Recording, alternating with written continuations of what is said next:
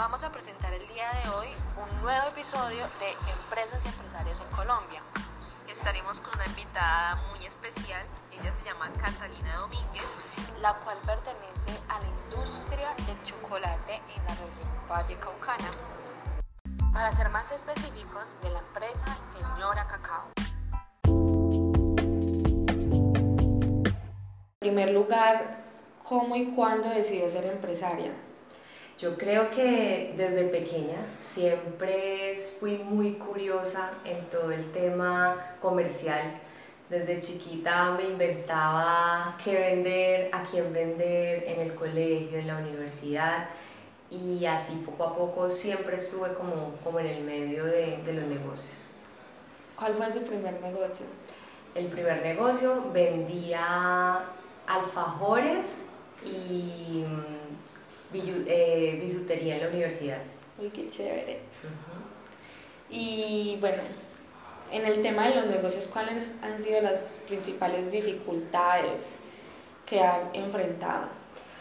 Yo creo que cuando uno empieza empírico como empresario, tiende a ser como, como más espontáneo. Entonces la espontaneidad a veces dificulta la formalidad. Entonces siempre fui muy curiosa, pero arrancaba y como era así medio espontáneo el negocio, entonces no lo formalizaba. Era más como un tema de, de disciplina en su momento. Bueno, ya me comentó que empezó con el tema de alfajores y bisutería. Y, pero en orden cronológico, ¿qué actividades empresariales ha desarrollado a lo largo de su vida? Ok, eh, en mi primer matrimonio, él era un empresario de ferretería y droguería y yo le daba apoyo a él en todo el tema comercial. Entonces digamos que ahí fue mi primera experiencia formalizada y a su vez yo también empecé a comercializar ropa ese fue como digamos el primer, el primer momento ya formalizado de empresaria. ¿Y con la empresa Señora Cacao? Con la empresa Señora Cacao surgió porque con mi actual esposo eh, vimos la necesidad de unos formatos de empaque de chocolate más pequeños, porque la empresa de él se dedicaba a la industria, entonces eran cantidades muy grandes y vi la oportunidad de que había un mercado que no se estaba llegando y no podía tener los productos. Caro, ¿no te parece interesante las alianzas estratégicas que logran hacer las empresas? Así es, Vero. Cabe destacar que las alianzas estratégicas entre las empresas pueden potencializar al máximo un negocio.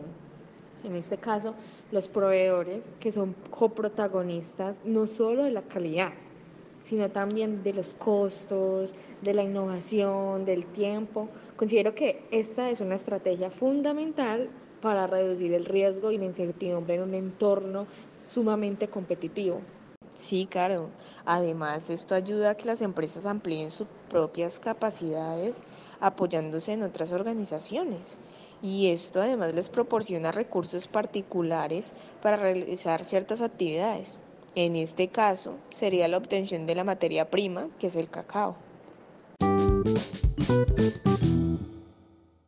¿Cuánto tiempo tiene la industria de chocolate de su esposo? Eh, 12 años. Cacao Pacífico tiene 12 años. Mm, ¿Puedes destacar algunos hitos importantes de esta organización, pues, de la Cacao del Pacífico y, y Señora Cacao como tal, que están relacionadas? Cuando me hablan de hitos, o sea, como una nueva oportunidad de negocios, nuevos clientes, eh, una alianza estratégica con otros con otras empresas. Bueno, digamos que con Cacao Pacífico ha sido una exploración continua. ¿Por qué? Porque la empresa arrancó eh, siendo exportadora de grano de cacao.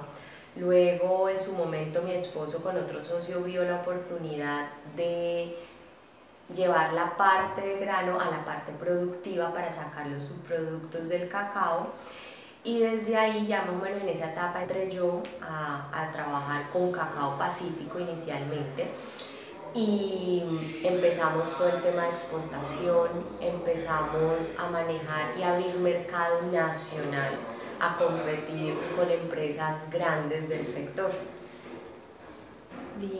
Eh, bueno, referente a la estructura de la organización, ¿cuántos empleados tiene alrededor? Eh, ¿Cuál es su principal estrategia de negocio? Señora Cacao, estamos nuevos. yo, la, mejor dicho, la idea de negocio comenzó por ahí dos años atrás, pero ya aterrizarla y ponerla en marcha fue exactamente en agosto hace un año, en 2018. Fijos somos tres, pero tenemos una persona que aparece como supernumeraria que va y viene temporalmente.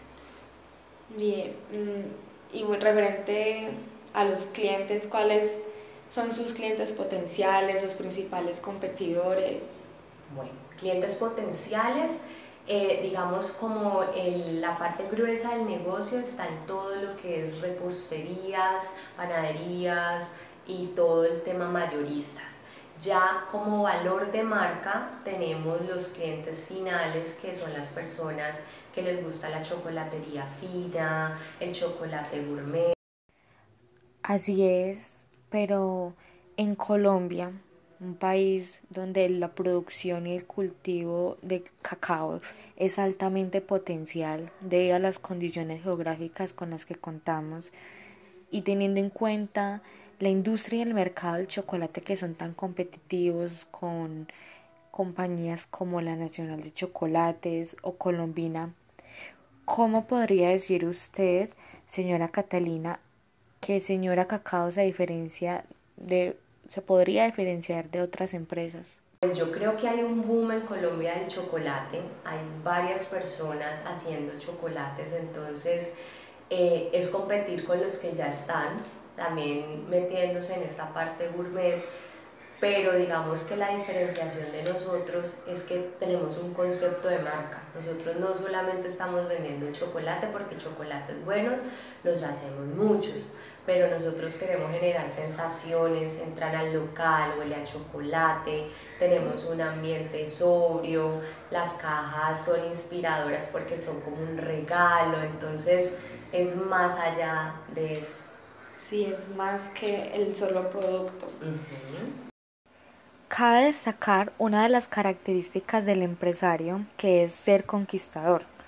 De acuerdo con Sombart, el empresario se siente impulsado a comunicar vía su invención o incluso a la invención de otras personas de mil formas distintas. Ese es el caso de señora Cacao que a través del empaque de su producto transmite sostificación.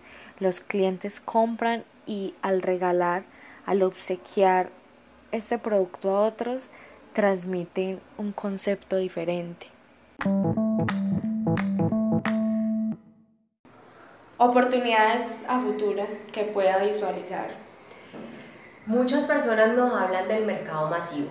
Yo cuando aperturé he sido muy reacia a, a ese mercado porque creo que es entrar uno a competir en precio y la esencia del negocio pues es, se formó de otra manera. Calidad. Sí, pero de todas maneras eh, hay unos formatos que estamos viendo que van de la mano con volumen, con calidad y con precio, estilo un de uno, un café tostado. Entonces sería desarrollar tal vez una marca que vaya de la mano para ese mercado. Eso sería más adelante. Mm, y referente al negocio, ¿cuáles son los principales riesgos que ha enfrentado?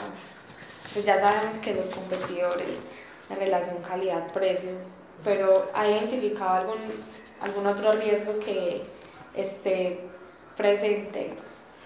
Yo creo que eh, más que riesgo es como a lo que nos enfrentamos y es ser una empresa nueva, llegar a un mercado que lleva años manejado por empresas grandes, que son dos, entonces convencer a un cliente que este producto es nuevo, es bueno, tenemos calidad, tenemos certificaciones.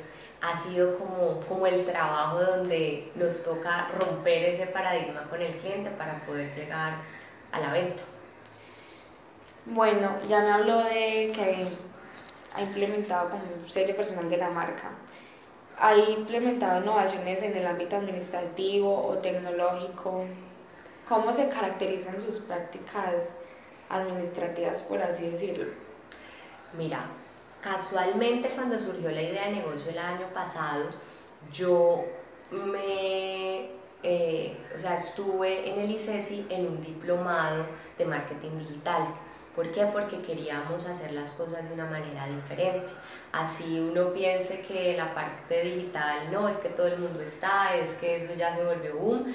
Yo creo que en la realidad no es tan así, o sea, no es tan aplicado, tan profesionalizado. Entonces, para nosotros ha sido un reto y sobre todo para mí, porque es empezar a aplicar todas estas prácticas de marketing digital donde personalizamos la marca, generamos sentimientos, generamos una alianza desde una asociación con la otra persona y no el marketing tradicional de una publicidad, de un perifoneo. Entonces, digamos que en ese sentido ha sido una innovación. El otro ha sido en las presentaciones. Eh, la mayoría del mercado va a las chocolatinas grandes, barras grandes, y nosotros comenzamos con una presentación pequeña que no está tan popularizada acá. Los tabloncitos. los tabloncitos. Bueno, ya referente al entorno social de doña Catalina como tal, ¿cómo es el contexto social y familiar en el cual se ha desarrollado, ha crecido? Desde mi infancia bueno, mis papás eh, siempre estuvieron en el ámbito político, ambos no es que hayan sido candidatos, pero trabajaron en la administración pública. Mi mamá es una empresaria, o sea, una profesional, porque no, no, ha sido empresaria, pero sí profesional eh, total. yo, yo crecí bajo una madre trabajadora todo el tiempo. Eh, somos dos hijos de este matrimonio, entonces digamos que siempre, siempre vi esa, ese, ese desarrollo de trabajo todo el tiempo de una madre que no me quedaba quieta. Fue muy influyente. Exactamente. Claro, de acuerdo a lo que dice la señora Catalina, ¿no crees que incide mucho la familia en el desarrollo de la vida empresarial? Así es, Vero, porque es preciso señalar en este caso que en la mayoría de las sociedades actuales los padres están educando a sus hijos alrededor de ciertos valores orientados al logro. Esos valores que a su vez están arraigados con las costumbres particulares de cada región. Sí, claro, lo que dices lo afirmó Person, el cual planteó valores universales orientados al desempeño y al logro. Mm, también ya en la vida adulta, cuando usted conformó su propia familia, ¿cómo ha sido el involucramiento de su esposo e hijos? Si tiene hijos. Sí, si tiene hijos. Tengo una niña. ¿Cómo ha sido ese papel? O sea, ¿ellos cómo influyen en el, en el papel de los negocios? Yo creo que influyen totalmente. O sea, no creo que sea casualidad de la vida que pues en mis dos matrimonios haya estado con empresarios. Eh, yo creo que son factores en común que lo unen a uno y en ambos momentos he tenido el apoyo o hemos hecho alianzas para, para poderlo hacer. Y mi hija, yo creo que los hijos copian lo que uno ve. Entonces, en pequeñas cosas, pues ella está muy pequeña, tiene 10 años, entonces uno le empieza a ver como ese tema de negociante y que le gusta explorar y todo. Entonces se ha sido apoyo totalmente. Ya que es una empresa nueva en el mercado, ¿cómo distribuye el tiempo entre los negocios y su familia? Bueno, digamos que una de las razones de, de haber formado Señora Cacao así para que fuera un poco más exclusivo fue no caer en lo que muchas veces uno empresario cae, que termina todo el tiempo en el trabajo y descuida la parte familiar. Entonces trato de equilibrar, no he perdido ni el cuidado personal, ni el cuidado de mi hija, entonces llego a la casa temprano, pues obviamente hay momentos que no, pero en su mayoría Sí, y también saco tiempo para mis amigas, para mi esposo. O sea, es, quise romper un poco con esa dinámica de trabajar, trabajar, trabajar, porque uno termina en esa bola de nieve. Claro, y uno se enloquece a la final. Sí. Eh, bueno, me comentó que en la universidad eh, vendía alfajores, pero que estudió. Yo estudié economía, negocios internacionales e hice simultaneidad con administración de empresas. Y eso influyó en, su interés por los negocios, en conformar su propio negocio. Yo creo que la escogencia de la universidad fue por ese interés que tenía. Ya yo ingresé al tema de economía y negocios internacionales porque me llamaba mucho la atención todo lo que tenía que ver con la parte exterior. Ya cuando comencé vi que era muy enfocado a la parte económica, macro, dije no, yo quiero algo más en la parte administrativa y por eso decidí cómo tener más conocimiento de la parte empresarial. En ese ámbito, en ese sí. En el-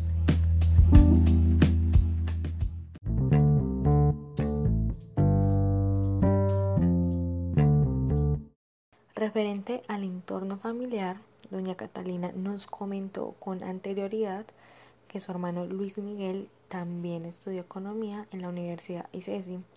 Además, su esposo Antonio José Varela estudió ingeniería agrícola en Texas. Cabe destacar que él actualmente es el gerente general de Cacao del Pacífico y ha sido gerente general también de Astorga, un negocio familiar dedicado a la producción de aceite de palma localizado en el suroccidente colombiano. Referente al tiempo libre, pues me dice que comparte tiempo con su familia, con sus amigas. Eh, ¿Pertenece a algún club social? ¿O en sí, cómo, a qué actividades de- dedica su tiempo libre? Eh, sí, sí pertenezco a un club y es más, o sea, con amigas que hacemos ejercicio, tenemos como, como un grupo donde una vez al mes nos reunimos, entonces tratamos de, de mantenernos fuera de, de esa, de esa rutina del trabajo. ¿Y qué papel juegan esas redes de amistad en los negocios? Yo creo que es muy importante, o sea, no es que las amistades se hagan para tema negocios, sino que uno ya cuando tiene eso- esos grupos empieza a ver las oportunidades porque terminan siendo un apoyo. ¿Por qué? Porque somos 15 personas, entonces la una sabe de una cosa, la otra de otra, y nos apoyamos y hacemos eco, y ellas, y entre todas, porque hay varias que son empresarias, entonces entre todas nos apoyamos. Bueno, y pues me comentó que hizo un diplomado en marketing digital. Eh, señora Cacao, ¿en qué medios se encuentra? Estamos en Facebook, en Instagram, eh, tenemos página web, básicamente en eso. ¿Y cuál podría ser como el más utilizado, en el que usted sienta que, que tiene mayor impacto en los Instagram. posibles clientes? Sí. Vamos a ver. Bueno, en fin. Y ya para terminar, ideas, sus posici- su posición referente a temas sociales, como, bueno, me comentó que su familia eh, ha tenido alguna influencia política. ¿Cómo es, su- ¿Cuál es su posición frente al Estado? O sea, ¿el Estado eh, favorece el, crecimiento de su negocio o ha sido difícil las políticas?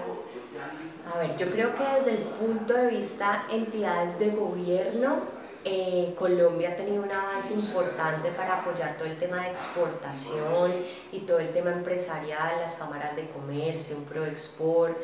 Eso hace que la industria y la pequeña empresa pueda surgir. Ya desde el punto de vista fiscal, creo que la empresa ha sido castigada duramente a nivel impositivo. Eh, para los que somos empresarios, hacer una venta, mantener un negocio es duro, o sea, es una cuestión de todo el día, del día a día, de estarse renovando y la carga impositiva es alta. Entonces, sí, desde ese punto de vista es un poquito difícil. Un poquito complejo. En este caso, se evidencia la relevancia del marco institucional en el cual un empresario está inmerso, como las reglas de juego, las normas, las regulaciones fiscales, como impuestos, por ejemplo, inciden en la formación de ideologías de los individuos referente a la creación de empresas y organizaciones que favorezcan el desarrollo económico del país y también favorezcan al empresario con los incentivos que pueda obtener.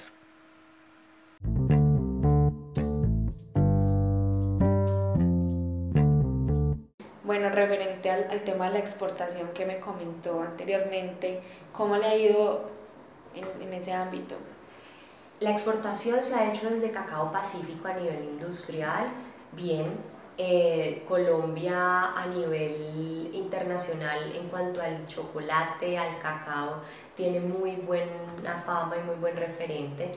Entonces, las alianzas y los clientes que se han tenido y se han creado se han mantenido. Entonces, eso ha sido muy bueno para la empresa. Bueno, y ya referente a la vida empresarial, ¿qué opinión tienes acerca de los trabajadores colombianos? El trabajador colombiano es un trabajador dedicado en general. Eh, es una persona que está, por ejemplo, nosotros que somos poquitos, que somos tres, aquí nos toca entre todos apoyarnos, hacer de todo y también hasta en la misma planta en Cacao Pacífico uno ve a los operarios comprometidos, dando un poco más de lo que es la labor de, del papel escrito. Entonces sí, es un equipo de trabajo chévere y la cultura de Colombia en el trabajo es buena. ¿En la planta de cacao hay sindicato? No, no, no, porque el número de empleados no da, creo que tiene que ser mínimo 20 y Cacao Pacífico en este momento es alrededor de 11. Ah, ok. ¿Y cómo concibe la responsabilidad social en ambas organizaciones? Precisamente en Cacao Pacífico se ha ido avanzando más en ese tema. Eh, al tener clientes como Colombina, ellos tienen un programa para sus proveedores, entonces se han empezado a mirar todas las buenas prácticas que se han hecho en ese sentido a nivel social y estamos como alineándonos en ese sentido. Súper. Y la última, para finalizar, ¿qué posición tiene ante el papel de la confianza en las relaciones de negocio?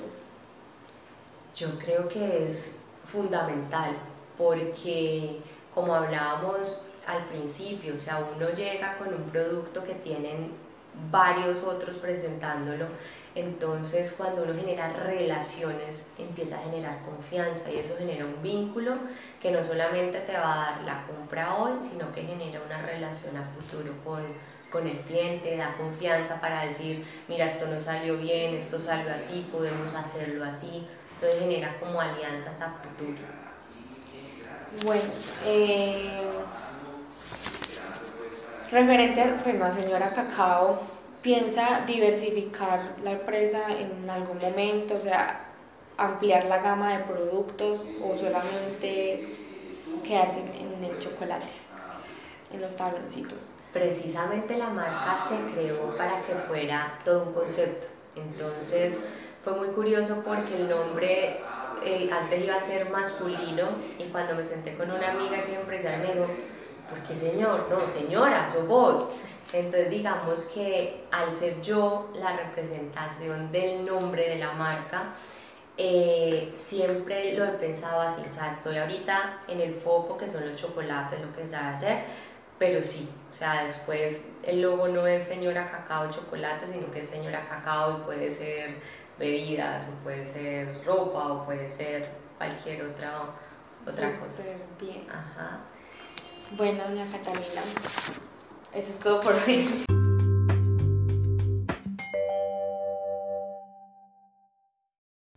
En el caso que presentamos el día de hoy, damos cuenta de la trayectoria personal y profesional de María Catalina Domínguez. En este caso, donde analizamos su perfil sociodemográfico y los factores como su intuición y sentido práctico que la indujeron a convertirse en empresaria en el sector comercial.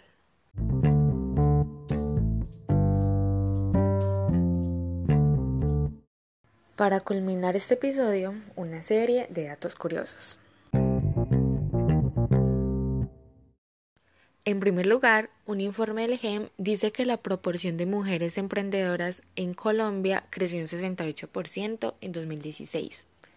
Lo anterior no solamente demuestra la magnitud del impacto de las mujeres emprendedoras, también destaca la contribución que hacen para el crecimiento y el bienestar de la sociedad, disminuyendo así la brecha de género. Otro elemento a destacar es la prevalencia de los negocios familiares en Colombia, como es el caso de Señora Cacao y Cacao del Pacífico. Sin embargo, en este tipo de empresas se han incorporado nuevas tecnologías y novedosas prácticas administrativas.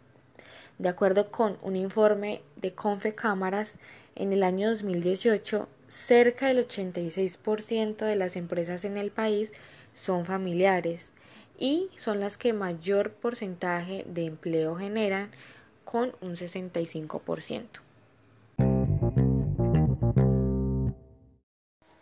Aunque Colombia es conocida a nivel mundial por su café y flores, la exportación de cacao colombiano ha conquistado los paladares más exigentes del mundo. Según cifras del DANI, entre enero y octubre del 2018, los principales países compradores de cacao colombiano fueron México con el 28%, Malasia con 18%, Estados Unidos con 8,4% y Canadá y España con 8,1% cada uno. Gracias por escucharnos el día de hoy. Nos despedimos Carolina Gutiérrez y Verónica González y hasta un próximo episodio de Empresas y Empresarios en Colombia.